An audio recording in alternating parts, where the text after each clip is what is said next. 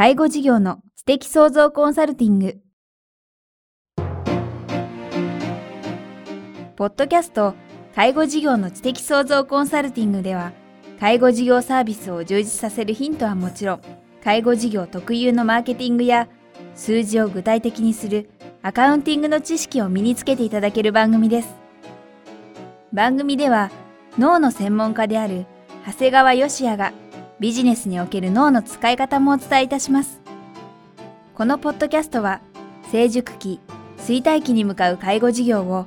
継続、発展させるためのノウハウを提供する医療法人ブレイングループがお届けします。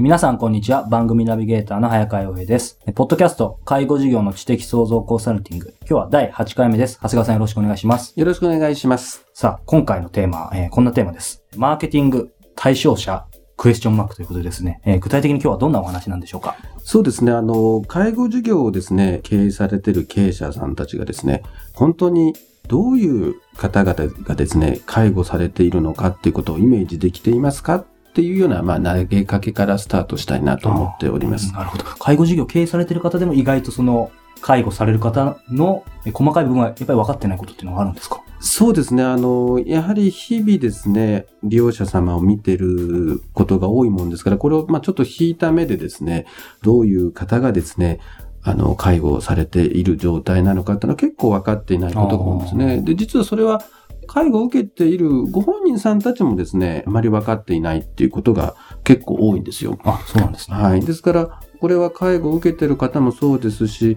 まあ、あの、今、割と高齢者の方でまだ自分自身が介護を全然受けていない方もですね、はい、あの、なんとなくですね、漠然とした不安を持っていて、具体的などういう状況が介護を受ける状態なのかって実は分かってない方が多いんですよね。はい、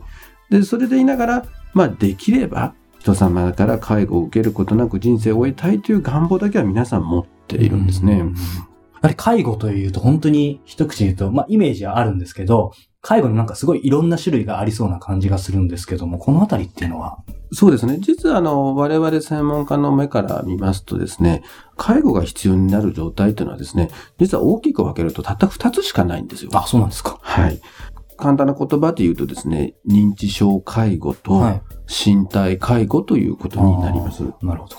もう少し具体的に教えていただくとどんな感じなんでしょうか？えー、まず認知症介護のご説明をするんですが、まあ認知症介護っていうのはもう結局認知症によってですね、判断能力が低下し、他人様のですね、あの援助がなければですね、社会生活がまあ、営めない状態であります。はい、ですから、まあ、具体的に言うと、例えば自分で、えー、銀行からお金を下ろしてくることもできない。まあ、お金を持って買い物をすることもできない。何か契約することもできないということになれば、当然これは、えー、第三者のですね、援助を受ける必要があるということなんですね。はい、で、もう一つはですね、いわゆる、こう、身体介護っていう形を僕らは言うんですけども、はい、なかなか身体介護って、まあ、分かりにくい言葉かもしれないんですけど、これは運動機能ですね。はい、あの、体を動かす機能が低下することによってですね、やはりこれも他人様の援助を必要とする状態なんですね。はい、まあ、具体的に言うと、例えば、えー、自分でトイレ行くときにですね、歩きが不安定でいつ転ぶかわからないだとかですね、はい、あの、どこか出かけるにせよですね、人様の援助がなければ一人では出かけられない、まあ、これが身体的な運動機能によってできないという状態をですね、はい、身体介護と言います。認知症介護と身体介護について簡単に概略をお話しいただいたんですけども、その介護事業者、まあ、経営者としてですね、こうした基本的なことをやはり意外と知らない人がっていうふうに聞いたんですけども。ね、だから、あの、逆にそのことをしっかりと知っていれば、自分のところの介護サービスが果たしてどこの方に、えー、フォーカスを向けてるのかっていうことが分かってくるはずなんですね。ですから、まずやはり自分のサービス事業のですね、対象者をですね、しっかりと、あの、ある程度、こう、自分自身でイメージするためにはですね、まあ、最低限今お話しした認知症介護だとかですね、身体介護っていうことは、知識としてですね、いくらの経営者といえどもこれは知っておく必要があるかと思います。まあ、ですから、あの、まあ、介護事業の方がですね、この身体介護と認知症介護っていうのを当然知ってていただく必要もあるわけなんですが、経営者としてはですね、まあ、経営者だけじゃなくて、我々、これから、高齢化時代に入っていく中でですね、やっぱり多くの方々がですね、えー認知症になることなく、で、そしてですね、運動機能が維持されればですね、他人様からのですね、介護を受ける必要がないっていうことなんですね。で、そのことをですね、結構講演なんかでですね、一般の方々なんかにお話をすると、あ、そうす、そうすればいいんだってことを結構分かってくれるんですね。ですから今までなんか漠然と不安を持っていたあの方々がですね、はいあ、認知症にならないで自分の身体機能が維持できてればいいんだ。要するにその二つをなんとか維持できればですね、まあ、いわゆる長野県で、まあ、推奨されてるんですが、ピンピンコロリ。ピンピンコロリ。そうですね。いつまでも元気で自分のことはでき、最後はですね、長く患うことなくコロリと行くっていうのをピンピンコロリって言うんですが、まあそれが多くの方が望んでることなんですね。うんで、まあ決してその状態がですね、ピンピンコロリがですね、どんどん実現していくと、実は医療費も安く済むんですよね。そうですね。はい。だから本当これはいいことだらけである。ですから、我々介護事業者もですね、そのピンピンコロリの実現のためにですね、あの認知症介護だとか身体介護をどうやったら防ぐことができるかというようなですね、はいあのサービス提供していくということが大事ではないかと思っております。なるほど。まあ、あの、経営者といえども、まあ、本当に現場の現場まで入っていくことは当然無理だと思うんですけども、介護に今日お話しいただいた認知症介護、えーそれと身体介護に、まあ、どんなものがあるのかというかですね、そのあたりはきちんと把握した方がいいということですね。そうですね。はいあの、それをしっかりと把握して自社のサービスをまあ、形成していき、まあ、さらにそれを事業展開していくということをしていけばですね、これはあの、決してですね、ニーズを見余ることがないわけですから、あの、これはきっと世間からもですね、あの、受け入れられていくんではないかなと思っております。今日ここまでですね、この経営者の視点から、その認知症介護と身体介護を知っておくべきということを、えー長谷川先生から、えお話を伺いました。次回、そしてその次の次もですね、この認知症介護と身体介護についてもう少しお話を、えお聞きしたいと思っております。えー長谷川さんよろしくお願いします。ありがとうございました。ありがとうございました。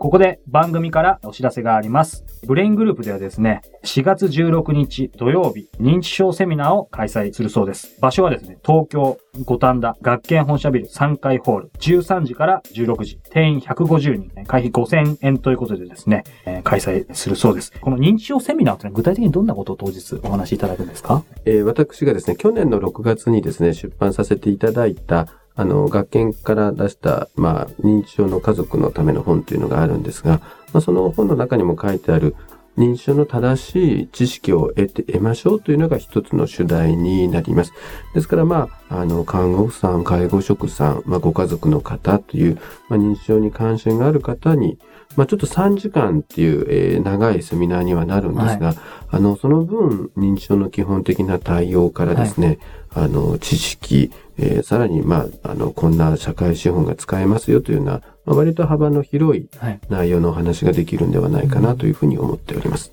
ぜひですね、えーこの番組聞いている方も、えー生の、えー長谷川さんにお会いしたい方もいらっしゃると思いますので、あの、会場でぜひ、はい。詳しくはですね、この認知症セミナー4月16日土曜日13時から16時、学研メディカルのセミナー案内、学研メディカルのホームページのセミナー案内というところに詳細書かれていますので、ぜひえーご覧いただければというふうに思います。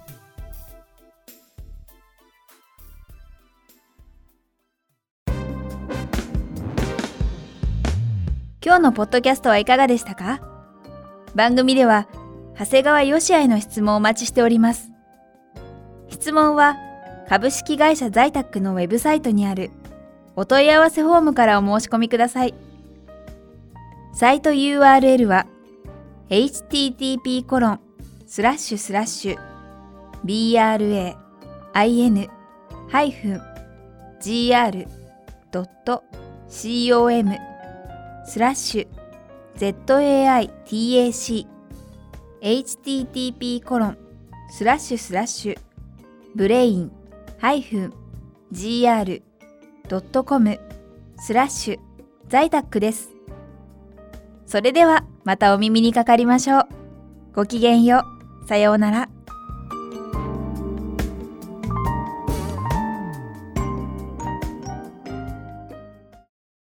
この番組は、提供、医療法人ブレイングループ、理事長、長谷川義也。